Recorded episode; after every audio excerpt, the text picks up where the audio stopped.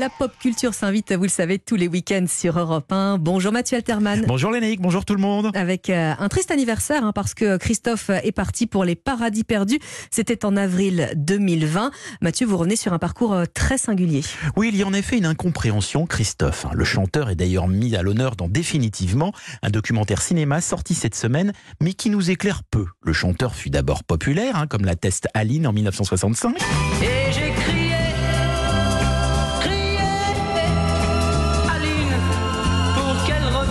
encore Les mots bleus en 1974. Je lui dirai les mots bleus, les mots qu'on dit avec les yeux.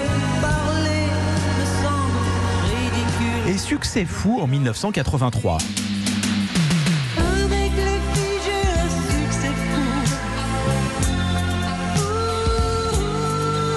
Ce sont les trois plus grands tubes de sa carrière, comme si l'artiste était longtemps demeuré prisonnier des slows à l'italienne. Alors pour s'en échapper, Christophe a chanté et composé une quantité incroyable de morceaux qui ne rencontrèrent que peu d'écho, mais pour son plaisir et celui de quelques femmes des premières heures.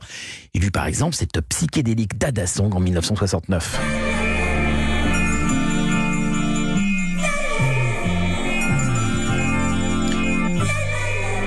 Également la BO du film Sur la route de Salina que Tarantino réutilisera plus tard dans Kill Bill 2.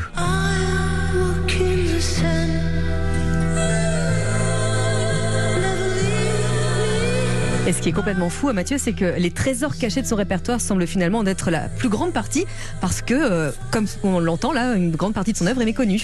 Oui, ni le public ni la presse ne se sont intéressés à ce qu'il a fait de mieux pendant trois décennies, laissant abandonner des pépites comme Macadam ou de magnifiques albums tels le Beau Bizarre en 1978.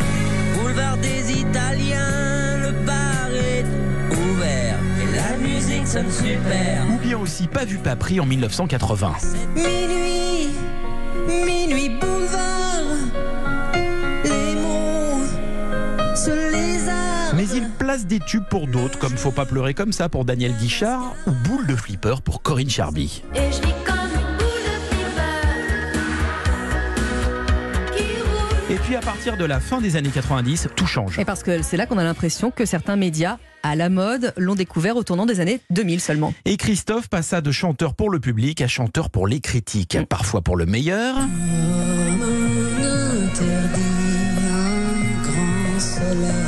mais également pour le pire, car il est très dangereux de croire aux sirènes de ceux qui vous ont méprisé parce que vous aviez eu du succès pour vous porter au nu lorsque le public ne suivait plus. Et le documentaire sorti cette semaine y médire.